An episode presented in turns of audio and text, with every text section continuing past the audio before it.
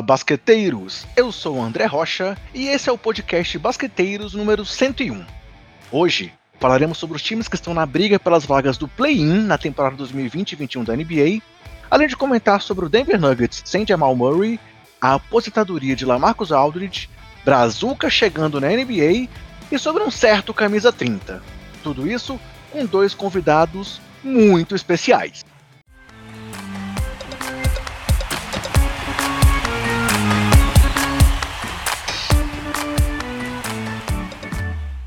Bem, galera, para começar nossa conversa, eu vou começar apresentando os convidados, quem está aqui hoje fazendo o Basqueteiros comigo, que são dois amigos aqui de longa data, é, da vida basqueteira aí, e que já participaram outras vezes aqui do Basqueteiros e mais uma vez vieram aqui trazer o conhecimento, principalmente sobre os times que eles torcem, para a gente falar sobre esses times, se eles realmente têm chance de chegar ao play-in, ou se não, se a temporada vai ser mais uma vez aí de decepção. E esses dois são o Leonardo Paglione, amigo aí do podcast Splash Brothers, e o Gilson Makimoto. Eu falo sempre aqui, o maior insider do Pelicans no Brasil e que também é do podcast Let's Dance. Léo, beleza, cara? Bem-vindo de volta mais uma vez aqui ao Basqueteiros. Opa, André, ouvintes, prazer estar participando novamente, né? E agora bem melhor acompanhado, como você já citou, com o Gilson.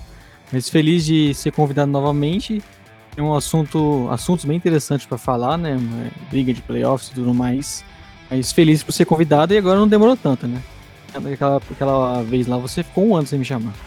É verdade, dessa vez foi bem mais rápido. Tivemos as duas, as duas últimas edições do podcast vindo das lives que a gente fez, comemorando o nosso podcast 100. E dessa vez gente trouxe bem rapidinho para poder é, não, não, deixar nem gerar saudade, Léo. Mas vamos lá, Gilson. Bem-vindo também, cara. Mais uma vez aí, obrigado por topar o convite de pronto quando eu fiz. E manda aí seu recado pro pessoal que ouve aqui o Basqueteiros, cara. Oi, pessoal. É um prazer estar de volta aqui, né, participando do Basqueteiros, episódio 101, né, depois do episódio 100, então é uma honra aí, né, estar nessa nova fase aí que vai se estender com muitos e muitos episódios. A gente espera. Eu vou trazer aqui para vocês as informações do Pelicans aqui, né, como que a gente está, falar um pouco talvez do Points Lion, falar aí do nosso Brasil que está chegando, né, e trazer um, algumas informações aqui um pouco desconhecidas do grande público, né, mas que fazem parte aqui do dia a dia de quem cobre esse, essa franquia. Como você brincou aí na hora que a gente estava aqui nos bastidores, Gilson? Será que hoje você e o Léo fecham alguma troca envolvendo o Lonzo Ball no Bulls, não? Olha, assim, o Léo ele tava agressivo. Eu acho o Léo, inclusive, quer levar até meu host do meu podcast, né? Que é o, é o dono da página do Lonzo Brasil, né? Então, a, o Léo tá bem agressivo aqui. Ah, se vocês souber, soubessem o que tá rolando aqui por debaixo da. Debaixo dos panos, não, né? Por trás aqui do podcast, vocês ficariam enojados. Mas tudo bem, faz parte. Beleza, então eu vou deixar vocês dois discutindo e vou trazer aqueles recados gerais aqui pra galera que ouve aqui o Basqueteiro. Nosso podcast está disponível nos principais agregadores, como Anchor, Castbox, Google, Apple, estamos no Deezer e também no Spotify, sempre com o nome Basqueteiros. Também estamos fazendo um trabalho no YouTube agora, com um programa Basqueteiros dentro do canal 3.5. Um canal que também tem os programas Palpite da Hora, que fala sobre futebol, e Noite Longa, que fala sobre RPG. E foi lá no canal 3.5 que a gente fez as duas lives que viraram os podcasts 99 e 100. No 99 a gente conversou com o pessoal que participou já da história do Basqueteiros, é, fazendo aqui o projeto comigo. E no 100 tivemos a dupla Denis Danilo do Bola Presa. Então, se você quiser ver isso em vídeo, procura a gente lá no YouTube. Ou se quiser só ouvir as nossas vozes, procura aqui no feed do próprio podcast. Além disso, galera, estamos também nas redes sociais, sempre com o nome Basqueteiros e o nome do usuário é BasqueteirosNBA sendo o Twitter nosso principal canal de comunicação com vocês. E nessa temporada, tivemos a honra também de fechar uma parceria com o Jumper Brasil. Então, nosso podcast, assim como o Splash Brother aí do amigo Léo, é, também está sendo publicado lá no Jumper. Então, se você quer, além de se manter bem informado sobre basquete em geral, um outro caminho para acessar o nosso conteúdo, é só ir lá no Jumper. E, última informação importante para vocês, temos também fechado agora a nossa parceria com a loja Wodsey mas sobre isso eu falarei um pouquinho mais à frente, pois tem sorteio rolando nesse momento. E aí, Léo? E aí, Gilson? Beleza? Estão prontos? Vamos falar de NBA com a galera agora? Bora! Bora!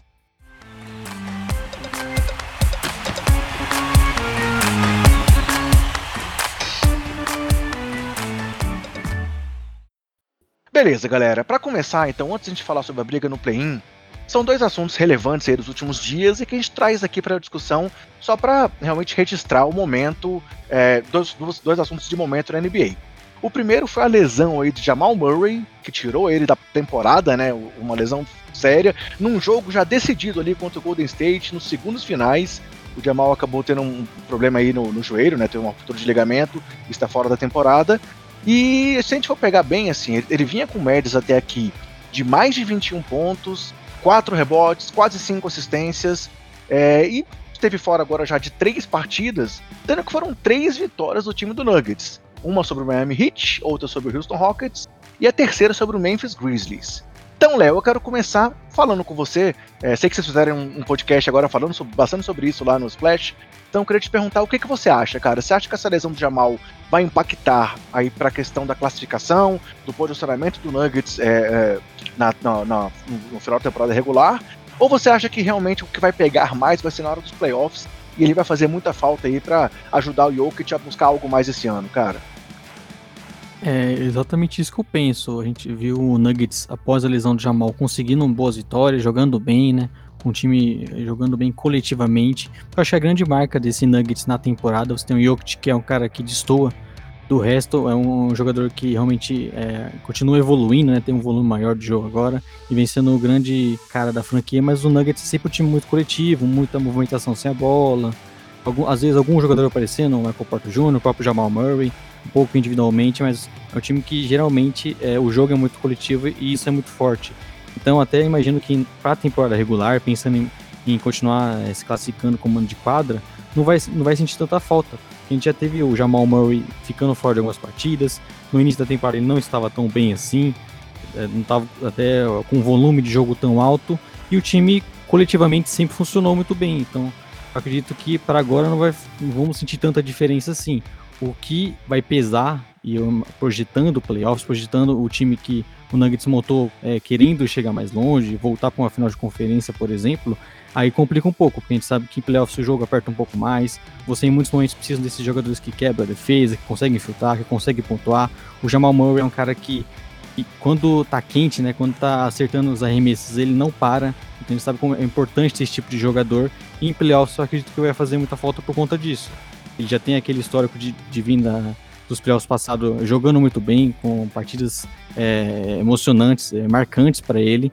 Então, é, projetando pro mais para frente, playoffs, que é onde a gente estava pensando nesse Nuggets brigando forte até com a chegada do Aaron Gordon, realmente é muito triste porque o Nuggets é um dos, os grandes times da temporada. Dá para imaginar eles brigando de igual para igual com qualquer time no Oeste. E o Jamal Murray é um cara que faz falta. Por mais que o time se mantenha forte, se mantenha ganhando, se mantenha competitivo coletivamente, esses jogadores em playoffs é importante e, e é, acho que isso é, é, por isso que eles sentem bastante essa, essa perda do Jamal Murray, porque é um cara que vai fazer muita falta. É, ele vem de um playoff absurdo, né? Realmente, temporada passada ele jogou demais. É, aí começou oscilando esse ano, como você disse, mas ele vinha quente aí de uns tempos pra cá, assim. Sim. Se a gente for olhar aqui, ó, nos últimos, acho que 15 jogos, a menor pontuação dele foi 17 pontos. Então ele realmente vinha num bom momento. E aí tinha perdido quatro partidas, e aí nesse jogo contra o Warriors que ele voltou, ele acabou se lesionando, e agora de forma ainda mais séria. Então, ó, se a gente for olhar agora na classificação, eles estão dois jogos e meio à frente dos Lakers, que assim, é um time que também, devido às lesões, deu uma caída aí na classificação. Então, realmente, vamos ver se ele vai conseguir se manter ali na quarta posição ou não. Gilson, quer acrescentar alguma coisa aí com relação a essa lesão do Murray? Ou podemos seguir em frente aqui para o próximo assunto? É, eu queria só falar, né, que o dia que a gente está gravando hoje, né, o dia 21, né, foi o dia que o Jamal fez a cirurgia dele, né, então é, aparentemente correu tudo bem, né. O exame é de 9 a 12 meses aí de recuperação, né, mas é, espera que ele retorne, né, pô, praticamente foi quase uma reconstrução toda do ligamento, e aquela situação, né, que a gente tem presenciado nessa temporada dessas lesões, né, porque a, a temporada está muito é, condensada, né? Então isso acaba realmente propiciando esse tipo de, de situação. Inclusive, né, teve algumas entrevistas, né, antes, né, que o Mike Maloney comentou que ele falou que já estava sentindo um incômodo, né, no, no joelho, né, mas foi aquela situação, né, acabou indo, né, para o jogo e, e numa situação totalmente já do jogo definido, né, acontecer uma situação dessas. Então é só mesmo torcer para que ele volte, né? E o Nuggets com certeza isso dá, gera um impacto aí na, nas pretensões aí lançar, né? Somente como vocês já comentaram, que no playoffs é, é, um jogador como ele consegue fazer uma diferença. Vamos ver como que eles vão fazer essa reposição, né? Vão trazer Austin Rivers, mas é algo que não está muito longe, né, do que o Jamal entregava. E vamos ver como que eles vão, vão fazer se reorganizar, né, para seguir na, nos playoffs. É, eu, eu, tinha postado aqui que o Austin Rivers ia pro Brooklyn Nets, mas essa lesão aí do Jamal acabou abrindo esse espaço aí pro filho do Doc. Galera, seguindo em frente então, o segundo assunto pra gente discutir antes de falar do play-in é a aposentadoria do Lamarcus Aldridge, né? Foi uma, uma aposentadoria que surpreendeu a gente é, pela forma como ela acabou acontecendo, mas é um problema de saúde, então assim, não tem como a gente questionar os motivos do Aldridge se aposentar, é, falar, ah, será que é porque por que, não segurou até o final da temporada, porque realmente é uma questão muito séria. Já é a terceira vez que ele tem problemas cardíacos, né? Ele tem uma doença que é a síndrome de Wolff-Parkinson-White. É, tudo começou lá em 2007, que ele sentiu essa, essa assim, os primeiros sintomas disso ainda lá na época em é, que ele jogava pelo Portland. Em 2017, isso aconteceu novamente quando ele estava jogando já no San Antonio. E agora foi a terceira e talvez mais séria vez que ele sentiu aí as consequências dessa, desse problema cardíaco e acabou anunciando o fim de uma carreira que foi uma carreira de, assim, de muito sucesso na NBA. É, Pode-se dizer que ele é um dos maiores jogadores aí dessa geração dos anos 2010. É, foi sete vezes ao Star, cinco vezes ao NBA. Tinha sido é, primeiro time de calor lá em 2007. É, é um dos grandes nomes da história do Portland Trail Blazers. É, é, eu até tinha pegado aqui alguns números, deixa eu só abrir de novo aqui. Ele é líder em rebotes e rebotes é, defensivos na história do, do, do time do Portland Trail Blazers. É o quinto em jogos, quarto em minutos, é, em pontos, se não me engano, ele é o terceiro. Deixa eu conferir aqui se é isso mesmo. É, exatamente, terceiro atrás do Lillard do Craig Drexler. É, quarto em blocos também na história do time do Portland. E aí, falando só um pouco do Portland, antes de passar a palavra para vocês também, se você não viu ainda é, o que o Bulgarelli, nosso padrinho aqui do podcast, falou sobre o Lamarcus Aldridge recentemente no ESPN League, cara, procura esse vídeo aí na internet, que pô, o que o Buga falou foi muito emocionante, trazendo ali realmente o sentimento de um jogador do Portland sobre o que o Aldridge representou na carreira, é, representou para a torcida do Portland. É, tivemos aí um ano um pouco mais difíceis aí no time do San Antonio, perdendo espaço, como acontece com muitos jogadores aí em final de carreira.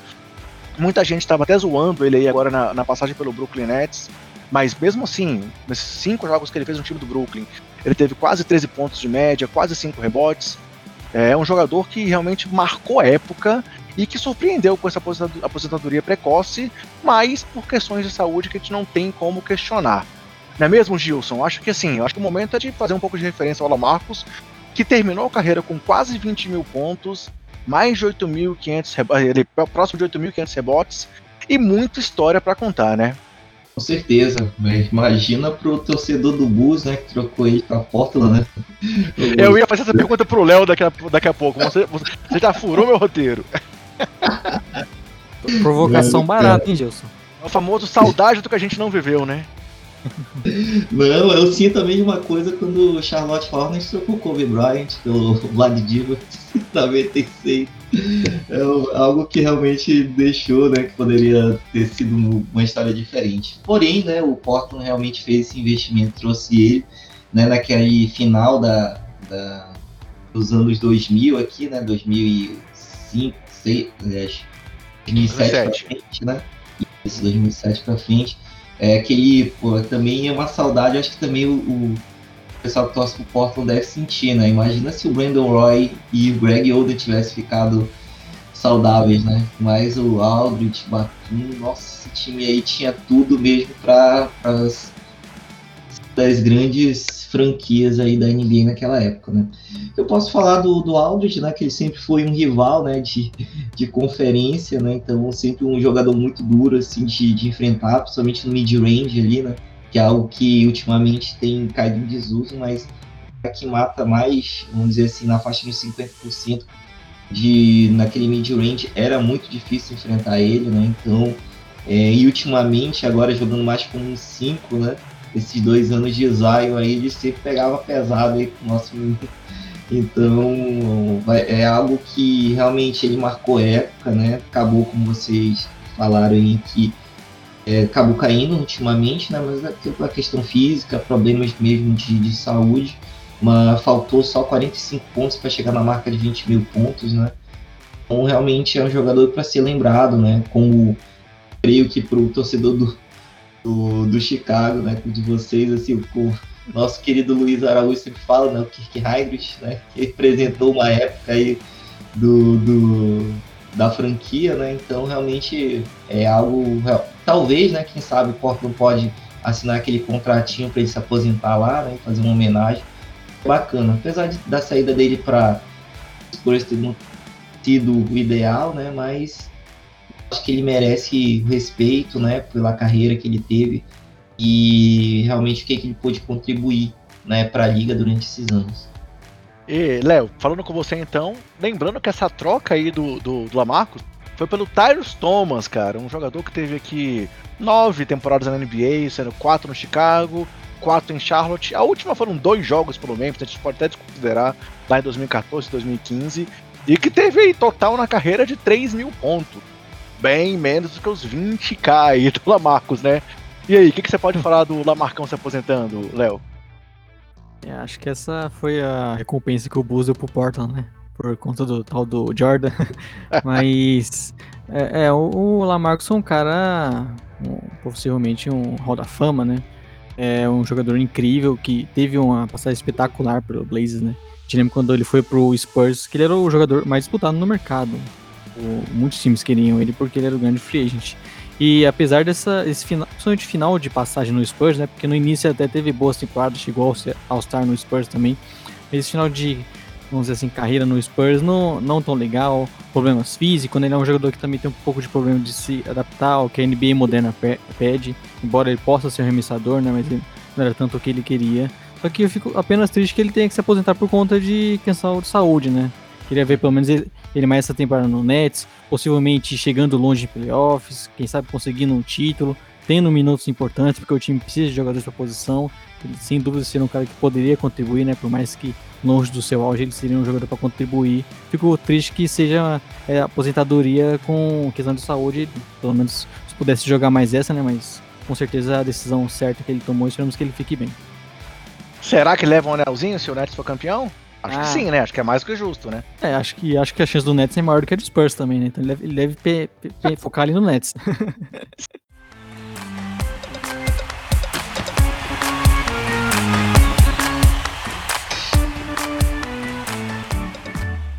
segundo parênteses que eu falei que ia abrir lá atrás, né? Falei que ia falar mais à frente sobre a nossa parceria com a loja Wodsey.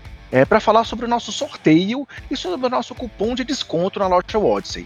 A Odyssey é uma criativas para você usar para treinar, competir ou mesmo no dia a dia. Tem uma linha inteira de NBA lá dentro, de basquete, na verdade. É, pode ver os nossos vídeos lá no YouTube, que eu estou usando as camisetas das últimas gravações. Camisetas lá com o nome, com o cupom Basqueteiros. Então, se você usar o cupom Basqueteiros ou clicar no link que vai estar aqui na descrição do podcast, no 100% postado lá no nosso Twitter, você consegue 10% de desconto nas compras da Odyssey. Nesse dia 22, vamos sortear a camiseta que a gente estava aí sorteando é, para os nossos no Twitter, seguindo a loja Odyssey, nos seguindo também lá no canal 3.5 do YouTube e que compartilharam o anúncio da promoção. Então, se você quer participar Dá tempo ainda, se você estiver ouvindo no dia 22, entra lá no nosso Twitter, que vai ter fixado lá o tweet com as orientações, para ganhar uma camiseta da Odyssey na faixa, a sua escolha. E, já dando aqui um novo recado para vocês, vem mais sorteio pela frente, tá? Depois eu vou anunciar aí é, quais vão ser as regras do próximo sorteio, mas vai ter repeteco. Uma segunda camisa da Odyssey vai ser sorteada aqui no Basqueteiros.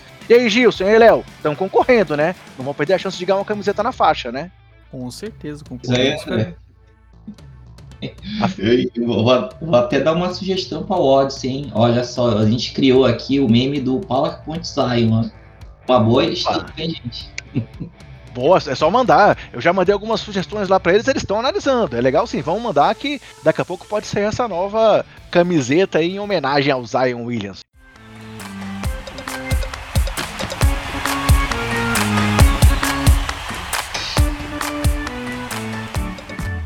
Então, galera, indo ao assunto principal, a briga pelo play-in, eu vou começar por aquela pergunta básica, né? É uma novidade da NBA da temporada passada e dessa, mas vou explicar rapidamente aqui para nossos ouvintes o que é o play-in. Antes de explicar, se você quer detalhadamente a explicação sobre o play-in, cinco que tem um vídeo lá do Basqueteiros com tudo detalhado, desenhado, com telas explicativas, mostrando qualquer, assim, todos os detalhes de como é que é, do que é e como funciona o play-in. Mas explicando aqui rapidamente, play-in é uma definição do sétimo e oitavo colocados do playoff nessa temporada, tanto no leste quanto no oeste. E a disputa por essas vagas está ali entre sétimo, oitavo, nono e décimo da classificação ao fim da temporada regular, com uma disputa de três jogos.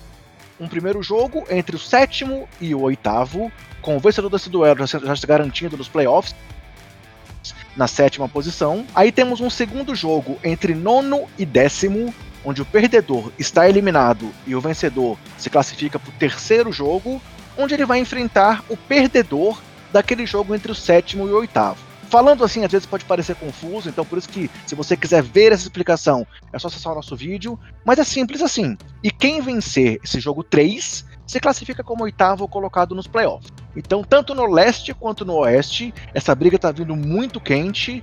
E antes de falar sobre os times, galera, eu quero vou fazer uma pergunta também tanto pro Léo quanto pro Gilson. Pois recentemente tivemos várias críticas aí, principalmente pelo time do Dallas Mavericks, Mark Cuban criticou, é, o próprio Luca Doncic também veio a público criticar o formato do play-in, dizendo que é muito injusto um ou dois jogos decidirem é, uma classificação depois de uma temporada aí, nesse caso, de 72 partidas em 2020 e 2021.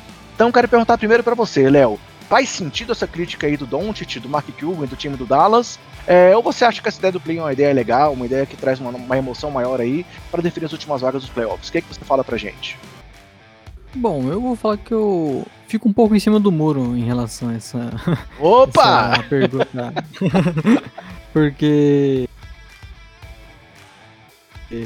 É, você é partidas é, valendo é, vaga, por exemplo, então você tem chance de ter boas partidas, de ter jogos até emocionantes defi definindo no final para conseguir uma classificação para um oitavo colocado.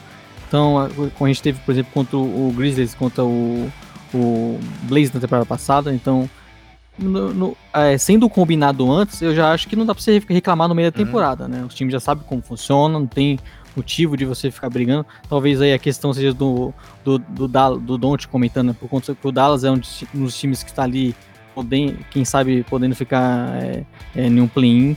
Então, eu, eu entendo a reclamação, que talvez você putz, joga uma temporada inteira, você tem tantos jogos, e aí no final você acaba podendo ficar sendo o sétimo e acaba sendo eliminado. Eu imagino que o primeiro time que ficar nesse o primeiro sétimo, o oitavo colocado que ser eliminado ali, não conseguir chegar nos playoffs, vai chegar mais ainda, né? Sabe que os torcedores vão reclamar, os próprios jogadores. Só que sendo combinado antes, eu não vejo motivo para ficar reclamando tanto assim. Eu acho que talvez a NBA possa estar testando e no volte a ficar como a gente via antes. Só que já, já foi acordado, eu não, eu não entendo o motivo da reclamação. E você, Gilson, acho que é só uma forma da NBA ganhar um dinheirinho a mais aí com mais esse mata-mata? Ou acho uma ideia legal de manter a disputa aberta aí, é, com, com essas possibilidades dos times se classificarem, mesmo estando ali, por exemplo, em décimo fora da temporada regular? Uhum. Eu concordo com o que o Léo falou, né, com relação ao que está acordado, né, que é, é, que nem aquela, aquelas discussões que a gente tem no, no futebol, né, pessoal no início assina o acordo para aquela competição, aí quando chega na, nos, nos, finalmente que pode o seu, o seu time, sua franquia pode ser prejudicada, vai começar a reclamar, né? Realmente é algo que se tivesse sido para ser reclamado era para ser logo no começo, né? Então eu vejo isso um pouco meio com, com, com não, não vou falar esse termo, né? Mas uma forma de reclamar, né? De porque pode ser realmente prejudicado.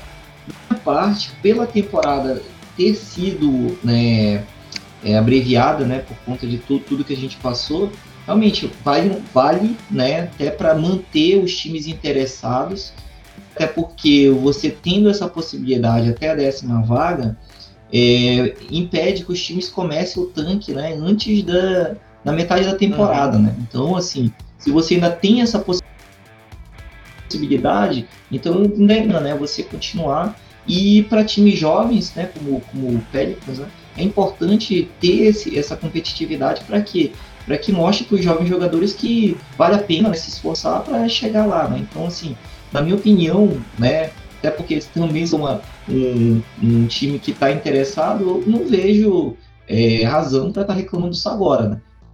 Se pro ano que vem eles acharem que não vale a pena, alguém se sentir prejudicado, que vote lá no, no regulamento que não vai ter isso. Acabou. Né? É, eu, eu, também acho que é, é um, uma tentativa válida de dar uma emoção a mais aí no campeonato. É, a gente fala, ah, um jogo pode decidir, pode ser que um jogo decida na temporada regular também, né? Tivemos aí há poucos anos atrás um jogo de última rodada entre o time do Minnesota e do Denver, valendo aí a última, a última posição nos playoffs, com o Minnesota se classificando lá com o Jimmy Butler. Então, é, foi a última rodada que decidiu se o oitavo colocado. Então, não, não, não acho que seja é, algo que vá tirar o equilíbrio ou que vá prejudicar time que pode ser desclassificado, e sim uma chance realmente do, do, dos times estarem interessados até o final. Então, confesso que do meu lado eu acho bem interessante também essa possibilidade.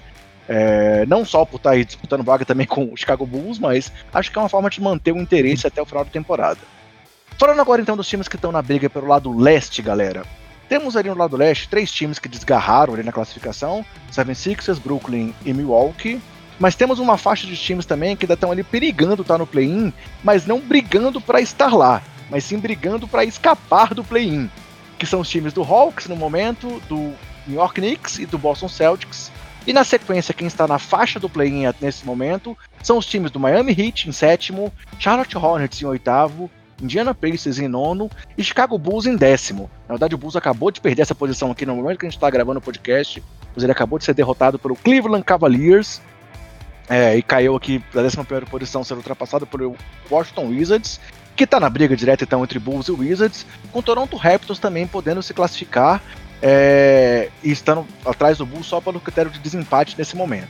Mas então vamos lá. Quem está na zona do play do leste nesse momento é o time do Miami Heat, Charlotte Hornets, Indiana Pacers e Washington Wizards, com o Chicago Bulls e o Toronto Raptors na briga ainda para se classificar. É... Léo, vamos começar contigo então, já que aqui o lado leste é do seu principal interesse. Quem que você acha desses quatro times que estão ali na faixa que já está garantido? Você acha que o Miami Heat tem alguma chance de ficar fora? Ou o Charlotte? Você acha que os times que estão ali até a sexta posição, algum ainda pode cair para a zona de play-in?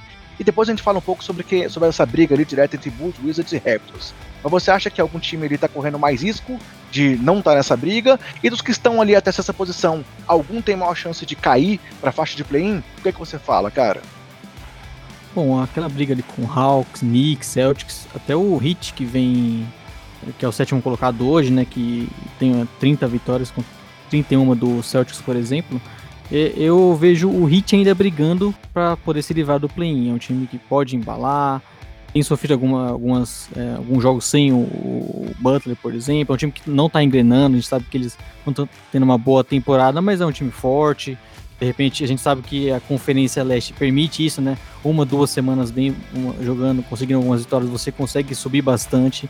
Então, eu imagino o Heat ainda brigando e como tá, a diferença tá de uma vitória basicamente para os outros times, qualquer um também é, vale o inverso, né? Você tem uma semana, duas semanas ruim, um jogador que se lesiona, perde algumas partidas, você já cai bastante, como até um pouco o caso do Hornets, que um tempo atrás era o quarto colocado, com algumas lesões do Lamelo, do Gordon Hayward, o time caiu bastante. Então eu acho que o Heat é, é desses que ainda briga para se livrar. Só ratificando tem... isso aí, nesse momento, justamente, o Hawks, Knicks e Celtics vendo uma campanha de 8 e 2 nos últimos 10 jogos. Então, assim, ratifica a subida dos três com esse comentário que você está fazendo. É, realmente faz muito sentido isso. É, é, aquilo, né? Você, no final de temporada, às vezes um calendário um pouco mais. É, que facilita mais, você pegar às vezes um, um time forte que está poupando algum jogador, são variáveis que é difícil você mensurar agora, mas pode acontecer e eu vejo até por a questão da qualidade técnica do Hit, eles podendo brigar ainda para se livrar disso. O gente sabe que, é, pelo menos o que a gente viu do time ainda não demonstra tanto assim. E eu já acho que a partir do Hornets, eu já vejo esses times ficando no play-in, né? Com, eu, você falou que o Raptors, o, o Wizards ultrapassou o Bulls, acho que o Raptors também, né? Porque ele acabou de ganhar do Nets, tá desfocado. Então vai ser uma briga. Exato, é 25 a 34, isso mesmo. E o, vai ser uma briga bem complicada, né? A gente tem o Pacers que também tá lidando com muitos desfalques, assim como o próprio Bulls, né? Sem o Lavine, a gente sabe que o time ainda, a partir da, da troca, teve é, instabilidade, tinha algumas boas partidas, alguns bons momentos, mas a defesa ainda muito exposta, um time muito fraco ainda se encontrando, e você perde o seu principal jogador, então o Bulls vai sofrer bastante, assim como o Pacers já vem sofrendo. O Wizards, pelo, eu acho que ao contrário, é um time que está em, subida, né? Tá conseguindo vencer. O Westbrook vem jogando muito bem.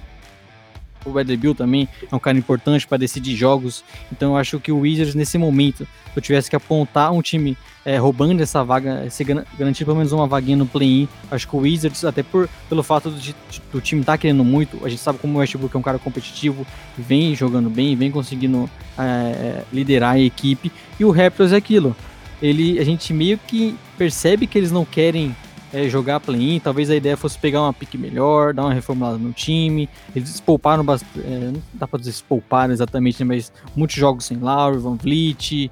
Alguns momentos eles acabam poupando alguns jogadores assim e o time fica enfraquecido. Só que, como o leste permite, eles acabam conseguindo ganhar alguns jogos contra times mais fracos. Um, uma, duas vitórias você acaba subindo um pouco. Então, querendo ou não, é um time que ainda vai se manter. E caso eles queiram realmente jogar firme, jogar com os titulares até o fim da temporada. É um time muito forte, né? Com a volta do Kyle Lowry agora, o Van Vliet também voltando, um time que tem outras peças interessantes. Então, jogando com os titulares, eles talvez seriam até os favoritos a conseguir pelo menos um play aqui. É, realmente, atualizando aqui a classificação, deu, deu um F5 aqui na tela. O Bulls caiu para 12, realmente foi passado, ultrapassado pelo Raptors e pelo Washington. O Raptors está em décimo nesse momento, vindo de quatro vitórias seguidas e 6-4 nos últimos 10 jogos enquanto o Washington também vem de 5 vitórias seguidas e 7-3 nos últimos 10 jogos. É, com o Westbrook aí colecionando triplos duplos, acho que só foram três partidas nas últimas, acho que 17 ou 18 que ele não teve triplo duplo. Bradley Bill jogando demais. Então concordo contigo que, por mais que o Toronto esteja na frente nesse momento, eu acho que o Washington é o time que tá, tá perigando mais aí, tá conseguindo chegar nessa décima posição. Sendo que, se a gente for pensar lá, antes da temporada começar, talvez essa fosse a previsão realmente, né? Ninguém esperava Sim. que o Washington começasse tão mal como ele começou essa temporada. O Miami, que você falou que deve brigar aí pela vaga direta, também ninguém esperava que ele fosse começar tão mal como ele começou. E o próprio Toronto também, mas eu concordo contigo que o Toronto talvez seja mais agora um time que não, não tá brigando tanto assim por essa vaga, tem aquela dualidade. Se vai brigar por uma última vaga em play-in ou se realmente vai brigar mais por uma pick, por uma escolha que possa ser mais favorável para a franquia, né? O Wizards até eu tenho medo de falar, apostar um pouco na franquia, porque eu vejo eles meio como King, sabe? É um time que consegue ter uma sequência boa, aí depois tem a sequência invertida. Eles perdem muitos jogos, a defesa é muito fraca, né? Um time que depende muito do Westbrook para conseguir criar jogadas, é um ataque muito pragmático também. Então é uma equipe que tem talento, como o Westbrook, o próprio Bradley Bill, que são dois dos principais jogadores da NBA. Tem muito talento, tem jogadores que podem contribuir, só que é, até pelo o, o, estilo de jogo, a defesa muito fraca, eles, eles podem acabar não, é, tendo uma sequência ruim. Só que hoje, pelo tudo que vem acontecendo, eu apostaria neles como é, possivelmente até ultrapassando o Pacers, por mais que já seja. O Pacers tenha duas vitórias mais, só que é, é aquilo também que eu falei. O time, o Pacers hoje, que tá sem o Miles Turner, a gente sabe se ele volta pra temporada, o Sabonis tem perdido alguns jogos, é um time que também dá indícios que é, não, não, querendo tancar, vamos dizer assim, mas que eles estão é, preservando jogadores e, é, por conta disso você pode acabar caindo também, né? Gilson, e esse time do New York Knicks, cara, do nosso amigo Iaércio, lá do, do grupo do Triple Double? É, sete vitórias seguidas, quinto colocado no momento, tá aí nesse grupo aí dos times que estão tentando chegar e garantir a vaga direta aos playoffs.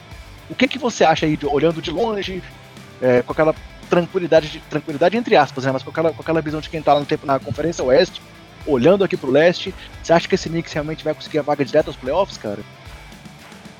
Cara, vai ser assim, até dando uma olhada aqui na nos próximos jogos, né? Vão ter alguns jogos um pouco difíceis, mas também vai ter jogos assim, vai ter jogos diretos para essa vaga. É, pelo que eu. Nesses dois jogos, né, que o Pelicans jogou contra o Knicks, né? O Thibodeau tá deixando um time bem, bem competitivo realmente, né?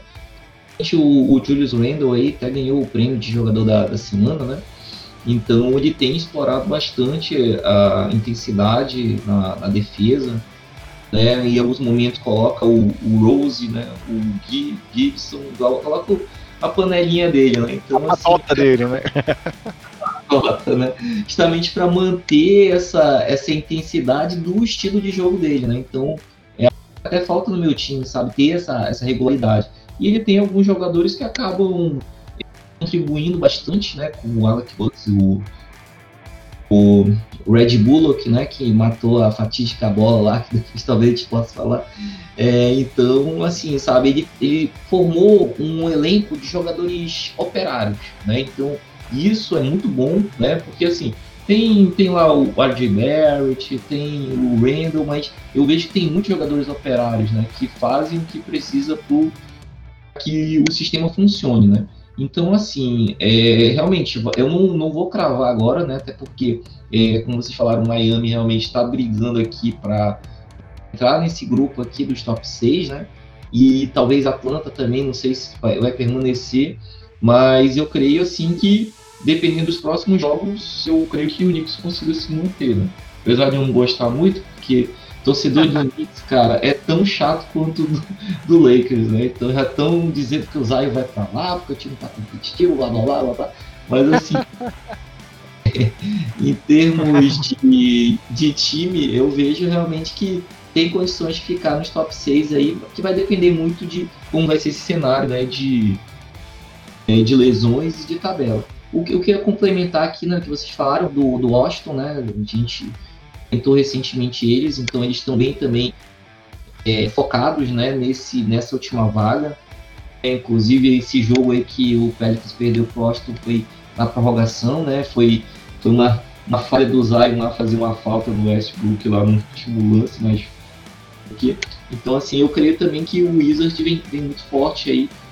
Bulls realmente é, vê que não tem condições, cara, realmente tem que tentar a mão da temporada agora, né? Porque esse a briga pelo tanque aqui tá muito pesado, principalmente nos times que estão mais embaixo. Posso falar para vocês que eu também tenho acompanhado isso. Então, assim, tem que realmente se decidir, né? Se vai tentar brigar por essa última vaga, se vale a pena, ou se vale a pena começar a poupar jogadores e brigar pelo, pela loteria, né? E tem muitos bons jogadores, eu creio que por algumas lacunas que o Bulls precisa, tem jogadores lá, bons defensores, é, jogadores que podem vão contribuir bastante para a defesa, então é, realmente tem que o Bulls e o Pelicans estão no limbo, né? Tem que decidir. Vamos abraçar o tanque ou ainda vamos tentar aqui alguma coisa? Então, realmente, eu acho que é, esses, esse, essa situação tem que ser bem definida, né? É, nos que estão brigando lá em cima, é, eu, eu apostaria mais no Miami para pegar essa sexta vaga, talvez o Knicks oscile um pouco, mas vamos ver. E para essa última vaga aí, eu, eu apostaria no, no Wizards. Só aproveitando para falar do Wizards, último comentário aqui, ó, eles venceram hoje realmente o Golden State Warriors nesse dia 21 de abril. É, e Raulzinho foi o segundo cestinha do time, galera. Assim, foi titular na posição 2 é, do time e fez 18 pontos tendo o melhor plus-minus também do time com 17 de plus-minus positivo. Então, vale ressaltar também essa presença do Raulzinho. E o ponto negativo é que o Daniel Vidia saiu machucado desse jogo de hoje. Vamos ver qual vai ser a gravidade da lesão aí do calor do time de Washington. Mas Gilson, indo então para o lado oeste, aproveitando esse seu comentário, é, eu vou até olhar aqui também a classificação se houve alguma mudança em relação ao que eu tinha trazido. Houve sim. É, o Golden State Warriors caiu para décimo, foi ultrapassado pelo San Antonio Spurs. Mas vamos lá, falando de um modo geral aqui do lado oeste, então, para você falar um pouco mais sobre o Pelicans. Temos ali Jazz, Suns, Clippers e Nuggets é, nas quatro primeiras posições da conferência. O Lakers caiu bastante, mas considerando que estão aí, o Davis está para voltar, LeBron também não deve estar longe do retorno, deve se manter ali em quinto. E aí o time do Porto é um time que deu uma caída recente, vem de duas derrotas consecutivas, 3 de 7 nos últimos 10, e eu marquei aqui então um sinalzinho aqui de preocupação para o time do Portland, que nesse momento é o sexto. Na sequência, hoje na zona de play-in nós temos o Dallas Mavericks em sétimo, Memphis Grizzlies em oitavo, um jogo atrás do time do Mavs, é, o San Antonio Spurs um jogo atrás do Memphis Grizzlies em nono, e o Golden State Warriors agora um jogo atrás do San Antonio Spurs em décimo. E aí temos o, o New Orleans Pelicans na sequência em 11, que está nesse momento ali três jogos e meio atrás do Golden State Warriors. E aí, Gilson, vamos lá. O Portland realmente tem que ligar esse sinal de alerta ou você acha que ele está garantido ali em sexto? É, o Mavis pode vir a passá-lo? E com relação ao seu principal interesse aí, a briga, você acha que o Pelicans ainda tem alguma chance? Ou já temos ali fechados que San Antonio, é, Golden State e Memphis devem ir para o play-in realmente, com o Dallas ou o Portland sendo o quarto time dessa disputa? O que, que você acha, cara? Olha só, eu creio ainda que o Portland agora vai ter o retorno do Lillard, né? Não sei se ele voltou já nesse jogo, não estava acompanhando. Mas uh, é, o time voltando agora, até pela tabela do Dallas, eu não creio. O Dallas está tá oscilando muito assim. Eu não vejo o Dallas pegando essa sexta vaga, sabe? É, mas é mais por feeling mesmo, a gente tem que fazer uma análise melhor na tabela e ver é, como que vão ser os confrontos, até porque vai ter alguns confrontos aqui, deixa eu ver se vai ter algum confronto direto, mas não vai pegar times que vão estar tá brigando aqui, mas é, acho que. Não, acho que ainda existe possibilidade sim, André. Que eu tô vendo aqui que, que o Dallas vai pegar muito time que já vai estar tá tancando forte aqui nesse final de temporada. Que vai pegar o Cleveland duas vezes. Vai pegar o Pelicans aqui no final também, que já deve estar tá tancando. Sacramento. Então, são três jogos é, que tem o Lillard, eu também não sei, não sei se já tem data definida pro retorno. Então é por isso que eu liguei esse sinal de alerta aqui pro time do Portland. O Lillard volta é. hoje. Volta hoje? Sim. Legal. Tá confirmado? Ah, então beleza. Então, assim, vai, vai ser uma briga forte, né?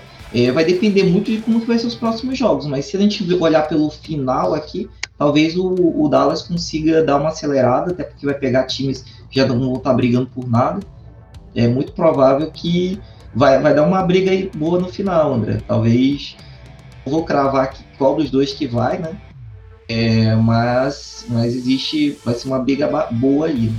É, dos demais, né, eu creio que o Memphis a gente imaginava que fosse cair em algum momento, mas eles estão muito sólidos assim, sabe?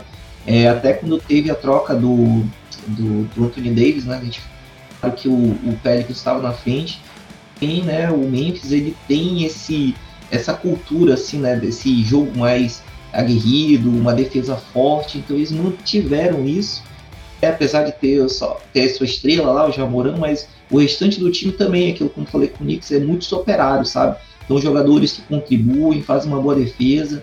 Então, eu acredito também que eles devam manter aqui dentro dessa, dessa briga aqui, né? Em oitavo. E nessas duas últimas vagas, realmente já tá tendo uma oscilação, porém o Curry, né, que a gente vai falar, ele tá, ele tá tentando fazer o possível para manter esse Golden State competitivo. É, e o Spurs também, né? Tava oscilando, teve uma sequência de derrotas. Então, assim, acompanhando bem esses times, é, o torcedor, né? Vamos dizer, o torcedor pelicano, ele acredita ainda que dá para brigar. Eu já, como sou mais pé no chão, né? Tem que olhar mais pela a questão do realismo mesmo.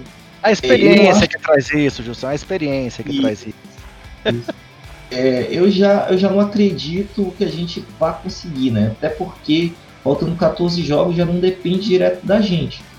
Essa derrota do Golden State, talvez a gente consiga, porém a gente vai ter que varrer o Golden State em três jogos, que eu acho muito, muito difícil conseguir fazer isso, né? Até porque é, a principal falha desse time é a defesa de perímetro. Então o Curry, do jeito que tá jogando, meu amigo, vai, vai, a gente vai ter que punir muito o garrafão deles. Mas sabendo como o Steve Kerr é, é, deve congestionar bastante o garrafão e deve complicar muito a vida dos Pelicans, né? Então, assim, em termos gerais, eu não apostaria o Pelicans pegando essa última vaga, né? É, é, mas isso está dentro da previsão que eu fiz antes dessa temporada, que o Pelicans estaria nessa briga do play-in e não dizendo que ele entraria no play-in, porque realmente é, esse elenco é muito jovem, é o, o, time mais unclutch da liga. Chega nos últimos cinco minutos, parece que o, os caras esquecem, não tem uma jogada planejada, sabe? Não, bota a bola na mão do Zion. Beleza, funcionou em algumas partidas, mas com times com um sistema defensivo um pouco mais é, elaborado, é, você fecha o garrafão e paga pro pessoal chutar de lá de fora, né? tá caindo essas bolas. O Pelicans é um dos times que é, tá, tá ganhando jogos chutando menos de 25% de bolas de três. Então é um índice muito baixo, sabe? Para você, você querer competir na NBA atual. Então, assim, daqui a pouco a gente vai falar do Didi. Então, assim, o foco hoje, né, é melhorar essa defesa é, porque ela, ela também, é, para mim, né, o Zion e o England são dois jogadores que é, é uma defesa de regular para baixo. Então, assim, você esconder os dois na defesa é quase possível. Você vai ter que ter três defensores muito bons. Então, é o que a gente não está tendo. Então, assim, eu não apostaria no, no Pelicans nesse momento. É, depois dos jogos com o Golden State, talvez eu mude de opinião, mas eu não apostaria é, para pegar essa décima vaga. É, debaixo do, do né, de Sacramento para baixo, a briga tá, do tanque está muito feroz. Vou falar para vocês, porque assim, até a gente perdeu esses quatro jogos, não, beleza, a gente vai melhorar a nossa classificação. Quem disse? É, inclusive até o Chicago tá querendo roubar essa, essa décima aí. Os caras estão brigando muito forte. Não, não, é, não é provocação, tá, gente? É porque tá muito difícil. A gente acha que o time vai conseguir o Sacramento, a gente imaginava que o Sacramento fosse ganhar do, do Minnesota. Eles foram lá e conseguiram perder. Então, gente, nove, tá... nove derrotas nos últimos dez jogos. Oklahoma com 11 derrotas seguidas nesse momento. Realmente o negócio tá feio ali para baixo. Concordo com você, Gilson. É, Tá uma briga aqui, a Copa que a gente chama Copa Cade. Copa Cade Cunningham aqui tá muito feroz. Léo, antes de eu perguntar pro, pro Gilson aí pra ele trazer informações atualizadas sobre o Didi pra gente, deixa eu te fazer uma pergunta então, Léo. É, de novo, você que tá aí com, com uma visão mais é, isenta nessa, nesse lado oeste, temos ali o Dallas e o Grizzlies atualmente em sétimo e oitavo. E depois temos San Antonio, é, Golden State e vamos botar o Pelicans na briga ainda assim. Desses três times, Warriors, Spurs e Pelicans. Qual que você acha que um eventual play-in teria mais chance de conseguir roubar ali uma oitava posição é, e conseguir a classificação para os playoffs essa temporada? Bom, acho que o Warriors tem o fator Curry, né? Que vem jogando um modo. Se não fosse a classificação do, é, do Warriors, ele estaria até bem cotado para MVP, né? Porque é um cara que vem fazendo partidas é, extraordinárias, uma seguida da outra, e mesmo assim o Warriors tem muita dificuldade, né? Então a gente sabe que de repente uma série de playoffs que o time encaixa melhor uma defesa contra um adversário, é você ter o Curry pegando fogo desse jeito assim, com apenas duas partidas, você pode, com certeza o Warriors tem, poderia é, conseguir se classificar. Né? E o Spurs também que é sempre um time muito bem ajeitado, sabe que é muito bem organizado por Popovich, é difícil derrotar eles em playoffs, então é um time que é, talvez não seria o ideal para os concorrentes pegarem no, nenhum play-in, né? Mas eu acho que a briga, como vocês falaram ali, Acho que Blazers e, e Mavis é uma briga que eu imagino acontecendo até o fim. O Blazers é um time muito irregular, com a defesa muito fraca, o ataque depende muito de jogadas individuais. A gente sabe que não é sempre que o Lillard vai estar acertando bola no, nos, últimos, nos, últimos segundos, então o time sofre muito. A gente viu ontem contra o Clippers, eles perdendo uma vantagem até que estava é, é, interessante no final ali, porque a defesa não conseguia parar o Paul George. Então, é um time que é irregular demais. E o Dallas vem tendo um pouco o Porzingis um pouco mais protagonista, jogando um pouco melhor. É, o Doncic é sempre comandando bem o time. Também não acho que é um, um, uma franquia, é um time nessa temporada tão regular assim, ainda tem muitos problemas, a questão de elenco. Mas acho que a briga vai até o final, até porque, como o Justo citou, é importante lembrar, talvez a tabela do, do Mavis é uma das mais fáceis até o final da temporada. Então eles têm algumas partidas que ele pode, eles podem conseguir ganhar mais do que o Blazers acho que tá aberto. E como o Gilson falando, eu também concordo com ele um pouco na questão do Pelicans. A, a, a classificação ali já fica um pouco mais difícil, né? Já tá algumas partidas atrás do, do dos Spurs, não tá tão simples chegar assim. O time também é muito regular, defesa ainda é bem aquém do que a gente esperava. Então, já vejo pelo menos essas, esses 10 é, primeiros ali, vai ser, não vejo entrando mais ninguém, possivelmente só mudando a ordem. Concordo com vocês. E Gilson, a mesma pergunta para você agora do lado leste, cara. Considerando que o Miami e o Hornets ali em sétimo e oitavo, é, entre Pacers, Wizards, Raptors e Bulls, qual seria o time aí que poderia surpreender num play-in e conseguir classificar, roubar a última vaga nos playoffs do lado leste? Em quem você apostaria? Dependendo do mismatch, né? Eu talvez o Washington pelo, pelo fator é, Westbrook, Bradley Bill, talvez, depende de quem é contra eles, né? Que a gente não sabe, né? Que não vai ter. Não sabe ainda, claro. Que você falou, né? Ah, vai perder, quem perder aqui vai jogar com o ganhador daqui, tá, tá, tá. Então, uhum. dependendo do, do mismatch, eu creio que talvez eles possam surpreender. Mas assim, por tudo que a gente já, vocês já comentaram, né, que a gente já falou aqui, é o time ainda está muito regular, né? A gente sabe que também em playoffs aí o fator Westbrook também pesa muito, né? Os, treina, os sistemas aqui se adaptam muito para o que ele oferece. Então, assim, minha aposta assim, seria, dependendo do mismatch, o Washington Wizards talvez conseguisse um, uma vaga, né? O Chicago é, é como a gente está vendo, né? Sem o Lavigne, a gente não vê muito, é, muito que possa ser feito, né? até porque o sistema não foi montado assim para o Vucevic, né? Assim, ainda estão se adaptando, tendo essa dificuldade. Então, na minha aposta, sim, seria é, fechando do jeito que está, né? O Australian Wizards. Beleza, Gilson. Vamos lá. Próximo assunto, então, envolvendo aí o seu Pelicans. Didi Lousada chegando à NBA. É, sabemos aí que o Brazuca jogou duas temporadas lá no, no, no basquete australiano. Teve médias de 9 pontos e meio, 3.5 rebotes, é, 0.7 tocos em 23 minutos partida. É, lá pelo time do, do, do, do Kings. E sabemos também que na, naquela Summer League que ele jogou pelo time do, do New Orleans, ele também teve bons números, com 11 pontos por jogo, 3 rebotes, 2 assistências, um roubo e meio, e acertando 43% no geral e 44% das bolas de 3.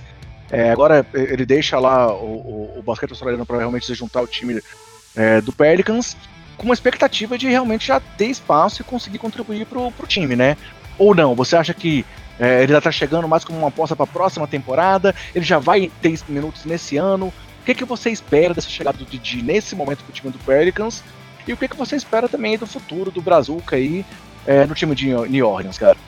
Olha só, o, o Didi, né, pra gente, né, que acompanha é, desde que ele foi selecionado, a gente tem muitas experiências no, no que ele pode render aqui dentro da NBA, né? Então, assim, é, nesse momento, tá, gente? Nesse momento, assistindo bem claro para vocês, a vinda do Didi tem muito mais a ver com a, o planejamento da próxima temporada. Uhum. Que é, o Pelicans ele tem, ele não usou toda a mid-level é, mid -level exception né, esse ano, é, até porque a gente, pelos contratos que vieram do Adams e do Bledsoe, a gente já ficou lá na tampa realmente no limite do da Luxury Tax. Né? Então o time praticamente não contratou nenhum jogador relevante com a mid-level que tinha. Então realmente é, eles fizeram um cálculo e viram que dava para trazer o Didi esse ano, entrando dentro da, da mid-level, né? E ano que vem a mid-level vai estar full, né? 100% esperada para contratar qualquer jogador que, que venham a precisar. Então, assim, nesse momento, a vinda do Didi está relacionada ao planejamento do ano que vem. É, faltando 14 jogos, e se bem que ele deve perder mais uns 3 ou 4, ele vai ter uns 10 jogos até o final da temporada. Então, nesses 10 jogos, vai depender muito de como que vai estar o cenário de lesões. Né? O Pelicans teve um, 10 partidas atrás esteve assolado por lesões, é, tanto que o Isaiah Thomas veio, né, assinou aquele contrato de 10 dias, realmente porque não tinha jogadores para colocar em quadro. Então, o que, que vai acontecer? Ah, o Didi vai se entrar dentro do elenco, vai fazer toda aquela parte de ambientação, conhecimento, como é que funciona, e se realmente precisar, ele vai acabar entrando, né? A gente espera que ele entre. Ele não vai jogar, eu acho que eu aposto que ele vai jogar talvez uns 5, 6 jogos, talvez, até com uma minutagem baixa, até para ele sentindo como que é a liga, né? Até para alinhar as expectativas com vocês, né? Que uh, a gente imagina que já vai chegar, já vai, já vai entrar, né? Então, assim, vai depender muito também do que o Pelicans vai querer para essa temporada.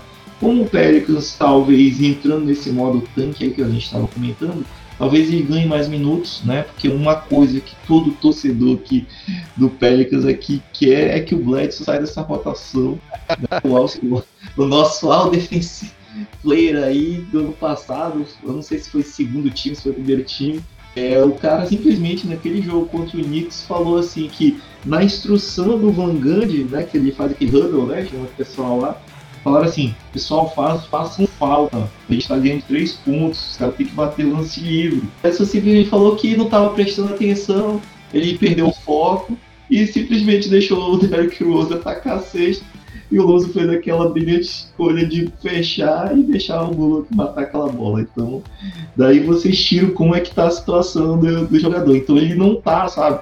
É tipo aquele tweet que ele botou há uns três anos atrás. Ele não quer estar tá lá. A verdade é essa. Não quero estar tá aqui. Então isso compromete muito, muito a defesa do time, sabe? Mas eu vejo, sabe, é, ele, o Didi encaixando muito bem nesse time. É por essa questão do, da defesa de perímetro. Né? Eu não sei se todo, toda a audiência aqui do Basqueteiros conhece, mas o Didi, né? Ele, é, a gente espera que ele faça muitos pontos, que ele faça o trabalho assim para brilhar. Porém, o Didi ele faz mais o trabalho sujo, né? Carregar o piano mesmo que é, muitos jogadores não querem fazer. Então o Didi ele tem mãos ágeis, ele sabe ler uh, o pick and roll, se ele vai se ele vai deslizar por cima ou se ele vai se recuperar passando por debaixo né, do, do porta-luz, ele consegue se recuperar, ele tem uma energia positiva na defesa, sabe? Então ele sabe fazer essas leituras. Então hoje, você imagina, um perímetro com o Lonzo Ball, um Didi e um Marshall, o, o Ingram e o Zion fechando o jogo, cara, é um time totalmente diferente do que a gente tem hoje, sabe?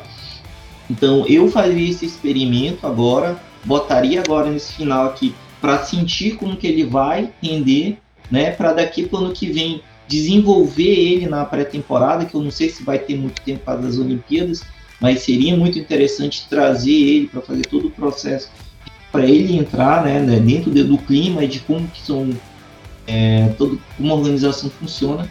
O inglês dele, que era um dos pontos que foi levantado quando ele foi é, selecionado, está muito bom, né? A gente, é, ele participou de uma entrevista é, no último no último jogo dele, né? Já, já entendia bem, já conseguia já conseguia falar bem, né? Então assim ele já está mais ambientado. E uma coisa que eu sempre falo, né? Que o, se você entende o inglês lá da Oceania, você entende qualquer inglês de qualquer lugar do mundo, né?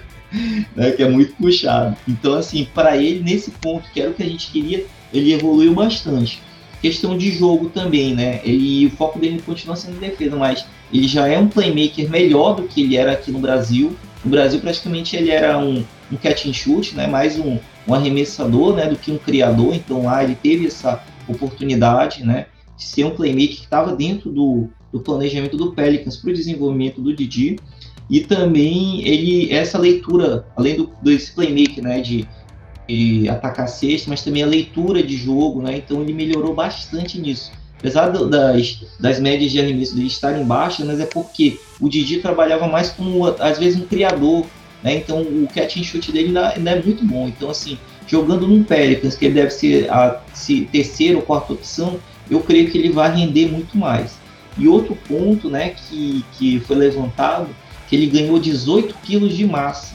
Você sabe que é 18 quilos de massa, gente, Uhum. É, o cara tem que trabalhar bastante. Então, quando ele chegou lá, ele tinha uma faixa de 82 quilos. Então, hoje ele está com quase 100. Então, assim, é, ele está muito mais forte para o jogo da NBA. Então, assim, se ele pegar um, um, jogador mais pesado, ele não vai sofrer tanto no post, né?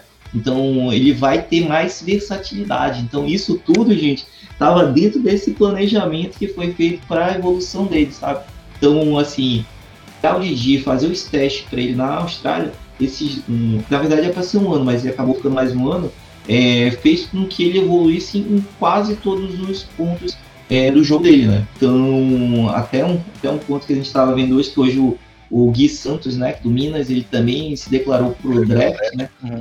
Eu até comentei que o Pelicans podia fazer um, um projeto desse, né? Pegar um menino desse aqui é mais alto, ele tem um arremesso um pouco mais sólido também, né? É, versatilidade, é pegar e fazer um, um, desenvolvimento desse. Que daí você prepara um jogador para daqui a dois anos, ele está muito mais pronto para enfrentar a liga do que se entrar agora, faz uma ou duas temporadas ruins e daqui a pouco está fora da liga, né? Como aconteceu com o, o Caboclo, né? É, então é, o trabalho que foi feito foi muito bem pensado, justamente nesses pontos. Então, eu acredito, gente, que é, ele vai é, talvez contribuir nesse final de temporada, mas para o ano que vem, ele mostrando essa vontade e conseguindo matar algumas bolas, conseguindo ajudar o time a vencer alguns jogos, apesar de eu não querer, né, para brigar pelo tanque, é, eu acho que ele vai ter muito tempo de quadra para o ano que vem. E um último ponto, a gente fez esquecer, tipo, é, só um último ponto o nosso querido Josh Hart, ele vai ser agente livre restrito. Uhum. Josh Hart, se você avaliar o Didi e o Hart, praticamente é o mesmo jogador, tá? E o Hart, pelo que a gente já viu de mercado, ele deve pedir mais do que a mid-level, ele deve pedir em torno de uns 12, 13 milhões. E talvez isso seja muito pro Pelicans, que já tem um Didi e tem um Najee Marshall que faz o mesmo trabalho que o Hart, entendeu? Então, isso também é uma forma de se precaver para a off-season, caso o Hart peça muita grana. Bem, análise mais detalhada do que essa impossível sobre a chegada do Didi aí ao time do Pelicans. Mas, Léo, eu quero te fazer uma pergunta aí sobre tudo que o Gilson falou. Eu pesquei um pedacinho aqui, quero ver se você concorda comigo. Ele falou sobre essa questão da preparação do Didi pro ano que vem e falou que a Olimpíada pode atrapalhar. Isso quer dizer que está secando o Brasil no pré-olímpico, Léo? É, ele tá botando os interesses do time dele na frente da seleção brasileira. Você percebeu isso também, né? Percebi. Mas é interessante, né, o que o Gilson falou, né, como você falou, ele detalhou bastante.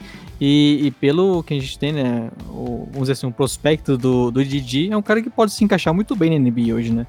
Como uhum. o, o, o, Gilson falou, esse defensor de perímetro com as mãos ágeis, é tudo que o, o, time vem precisando nesse momento.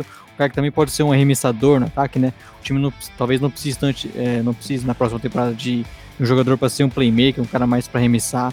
Então o Didi, a gente sabe que vai precisar desenvolver, a transição para NBA não é fácil, mas pelo que a gente imagina, ele podendo fazer em quadra, ele, ele pode ser um cara que o Pelicans desenvolva bem possa ganhar minutos, né? Porque tudo que o Gilson falou aí de características do Didi é uma coisa que o Pelicans vem precisando bastante. Imagino que eles vão querer contar com o Didi para a próxima temporada. Perfeito. Assim, com esse comentário do Didi, a gente fecha a análise dos candidatos ao play-in na temporada e vamos para algumas curtinhas para encerrar aqui o nosso programa de hoje.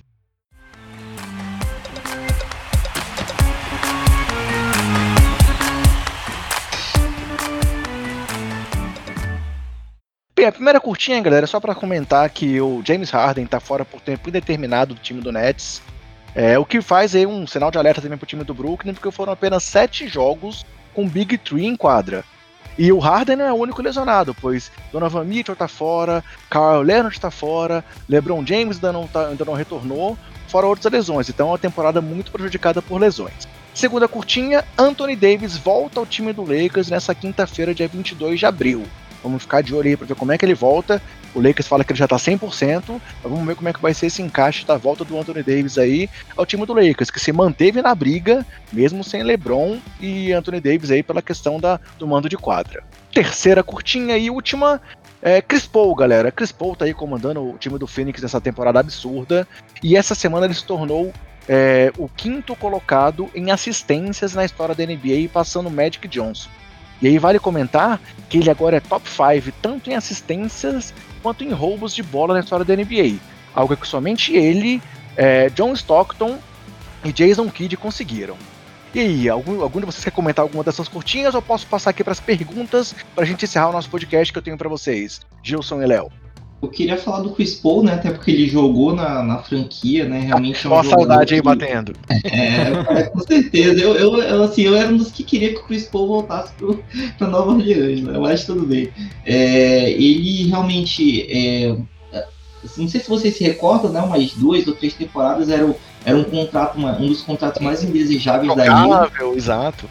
Isso. Então ele mostrou nesse último ano com o OKC, com o Phoenix, que ele é um cara que é, ainda pode agregar muito para uma franquia. É, eu creio que ele da deva subir um pouco mais nesse ranking aí, talvez um top 3 aí em assistências. É, e assim, eu creio que o Phoenix realmente fez uma, uma boa aposta e ele vai, vai contribuir bastante ainda. Beleza, agora tem uma pergunta para cada um. Oh, Léo, ia falar alguma coisa ou não? Não só está, né, você falou do lesão do James Harden, o time que tem a lesão do Kevin Durant também, né? Então uhum. o Nets possivelmente chegando nos playoffs sem os, o trio jogar juntos, né? Por mais que eles Exato. possam chegar, eles possam jogar nos playoffs, né? Voltando de uma lesão. Um time que teve poucos jogos do, do time completo, vamos dizer assim, né? Teve chegado do Griffin depois. Então eles vão ter, por mais que você sabe que tem muito talento, eles vão ter que meio que se entrosar, ainda está se entrosando no meio dos playoffs. Beleza, agora um comentário rápido, vou fazer trazer comentar esse momento absurdo do Stephen Curry. O Léo já falou um pouco sobre ele aí atrás, até já respondeu parte da minha pergunta que eu vou fazer agora para vocês. Mas assim, o Curry tá jogando demais. É, apesar da derrota de hoje, onde ele fez só 18 pontos, não bateu mais os 30 pontos aí que ele estava tendo por 11 jogos consecutivos. É, se tornou jogador com mais partidas consecutivas acima de 30 pontos após os 33 anos, superando Kobe Bryant. Já ultrapassou aí o Chamberlain como maior cestinha do, tempo do, do time do Golden State, quebrou recorde de pontos na carreira, vinha aí com uma sequência absurda de bolas de três também, maior sequência, maior quantidade em cinco partidas, em sete partidas. É, nessa temporada ele já conseguiu seis partidas com pelo menos 10 bolas de três, o que é mais do que qualquer jogador teve na carreira até agora na NBA. Então realmente o Curry tá jogando demais, mas tá pesando aí os desfalques, né? O, o falta de, de, jogadores de grande qualidade ao lado dele no time do Golden State Warriors. Então minha pergunta para cada um de vocês, primeiro eu vou perguntar para você, Léo. Curry merece brigar por MVP e por quê? Se sim ou se não e por quê? Vamos lá, 30 segundos, resposta, resposta rápida a essa pergunta. Bom, brigar por MVP ele merece, porque o nível que ele vem jogando talvez não tenha mais dois jogadores fazendo no, no nível parecido, né? Eu colocaria o Embiid e o Jokic apenas. O Embiid perdeu muitas partidas também, só que ele não vai ganhar por conta da campanha do time, mas eu acho que o, o Curry hoje pelo menos seria meu top 3 ali. Beleza, Gilson, mesma pergunta. Vamos lá, resposta rápida e rasteira também. Curry merece brigar? Tem chance? O que, é que você acha? Merece, mas não vai ganhar, como o Léo falou, pela toda a narrativa e, e o ganho da, é, do time, né? Justamente por, por, o time não ser competitivo. E eu queria só botar um ponto aqui, eu sou o Curry, é, é, no caso vintage, né? Que o pai dele realmente agregou muito pra franquia, né? Então no começo, quando, quando não era modinha, assim, eu gostava muito do Curry, mas ultimamente as panelas complicaram a minha torcida por ele. É, depois, depois daqueles playoffs lá contra o Pelicans, né? a mágoa dominou. Vamos lá. Não, não, é modinha, né? Eu não gosto de modinha. Quando vem com muita modinha, não, não esquece. Beleza.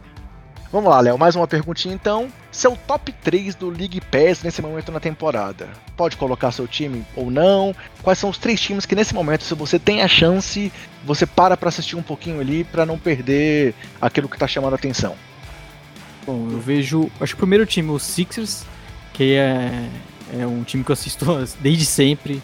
Uma vez até confessando aqui, André, se eu não fosse torcedor do Bulls, eu seria torcedor do Sixers. Eu gosto muito de ver o Embiid jogar, o Ben Simmons, e é um time que é um dos primeiros colocados, né? Depois eu colocaria o Suns, que também vem jogando muito bem, a gente citou um pouco do Chris Paul, né? Como ele vem, é, como ele mudou até a cara desse time, como ele domina as ações, né? O Devin Booker também é um cara espetacular, é um time, um dos melhores do, da temporada, eu estou vendo bastante, e o Knicks, que é, apesar de olha, ter um ataque. O Knicks aí, galera. É, o Knicks, apesar de ter um ataque ainda que muitas vezes não funciona bem, depende muito do Julius Randle, eu acho que ele é um ponto interessante por, por estar assistindo o time, porque ele vem jogando muito bem e vem comandando esse ataque. Mas é uma defesa muito forte e é o, é o Knicks voltando a ser um time competitivo, né? Então me chama a atenção. Após muitos anos sem assistir tantas partidas deles, nessa temporada eu tô vendo um pouquinho mais. E aí, Jussão, você? Quais são os três times que a gente tem que ficar de olho nesse momento na temporada para você? O Pelicans, eu não, eu, só se você quiser ver o Zion, né? PowerPoint Zion carregando a bola, fazendo tudo, vale a pena, com certeza. Mas pelo time, eu, não, eu, eu assisto porque eu tenho que assistir mesmo, é minha obrigação. É, um dos times assim que eu, que eu gosto de assistir é o Milwaukee, né? Até pra lembrar do Drew Holiday, né? Tudo que ele, ele tem feito hoje é ser reconhecido, cara. O cara merece mesmo, sabe? Tua, Gilson, Não, tem, o, tem o viúvo do Holiday, que é, que é o Pelicans do Brasil. Você é mais saudosista aqui. Mas assim, tudo que ele tem entregue, tudo que ele tem feito, é muito bom você ver o Drew Holiday defendendo, cara. É muito bom. É, outro time assim que vale muito a pena ver é o Denver, é o Jokic. O Jokic mesmo, é, é algo que, sabe, hoje um, um talvez um futuro Jokic é o Pokusevski, né, que é do Oklahoma é um cara muito grande, mas com uma visão de quadra incrível. Você o time trabalhando para ele também, né? Os cortes e tudo mais. Apesar do problema do Murray, né? É, eu gosto muito de ver o, o jogo do que vale muito a pena. E o Phoenix Suns, né? Também vou ser um pouco saudosista que o Chris Paul tá fazendo uma temporada muito boa. É, como a gente falou, como eu falei ainda agora, né? Então vale a pena é, ver o Phoenix depois de desde a década de 2000, né, depois do Steve Nash voltando a ser relevante. Legal, então o Phoenix Suns nas duas listas, galera, tanto do Léo quanto do Gilson, como o time mais quente, que acabou de vencer o Philadelphia, inclusive, nessa noite do dia 21 de abril.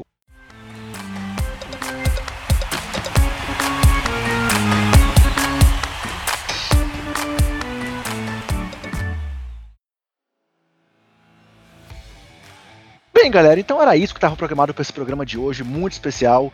Vimos aí o Léo e o Gilson trazendo muita informação legal pra gente. Gilson fazendo uma análise completa do Didi também, que tá chegando à NBA. Então, se você tava aí na expectativa de saber como é que o Didi vai chegar, o Gilson deu uma clarificada muito legal aqui pra gente.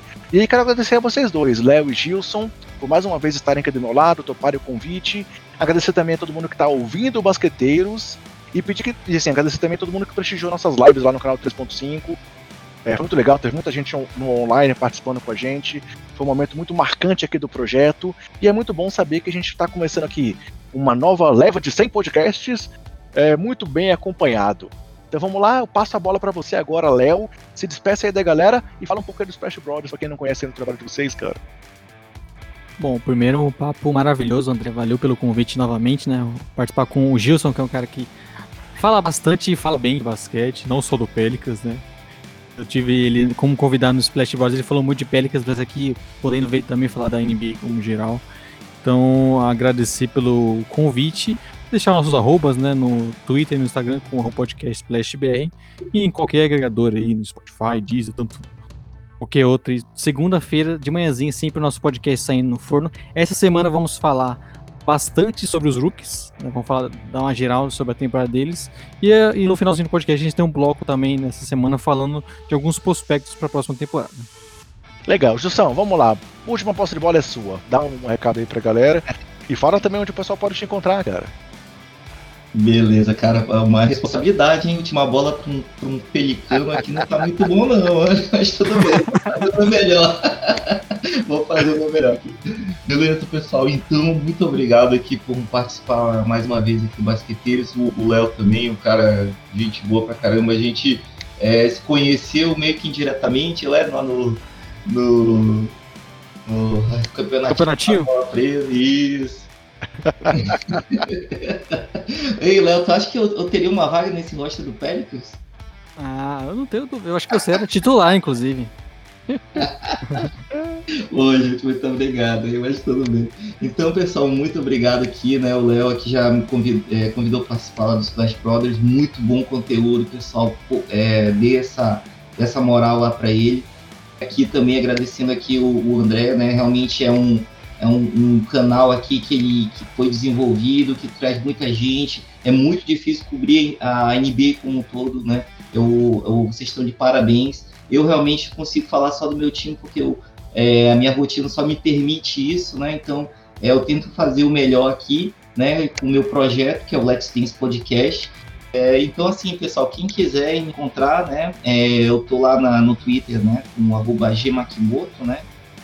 É, mas assim, eu tô sempre com o time, o pessoal do Pelicans, né? A gente é, é, nós somos pequenos, mas nós somos muito unidos, então se você marcar o Pelicans Brasil, o Pelicans Squad, o Pelicans da Depressão, todos nós somos o mesmo, mesmo é, time, né? Então a gente está procurando fazer esse, esse projeto junto. Então a cada 15 dias a gente lança uma, um podcast e a cada 15 dias uma live, né? Então espero aí que vocês de repente possam participar aí com a gente, né? Dependendo da agenda. Então, de repente, vai ser bacana aí, é, principalmente nas lives, né, que é, trazer essa visão, né, de outras é, outras franquias, a visão geral da NBA. Né? Então, quem quiser escutar a gente lá, né, falar um pouco mais nessa franquia que ainda está muito, ainda muito na, na promessa, mas que a gente espera que cresça. Então, gente, muito obrigado aí e até a próxima. Beleza. Brigadão, Léo. Brigadão, Gilson. Então é isso aí, galera. Valeu por mais esse podcast aqui com a gente. E lembre-se daquele recado que eu sempre dou aqui no final para vocês. A pandemia não acabou. Então se cuidem, cuidem do seu, cuidem do próximo. E até mais. Abraço, Léo. Abraço, Gilson. Abraços.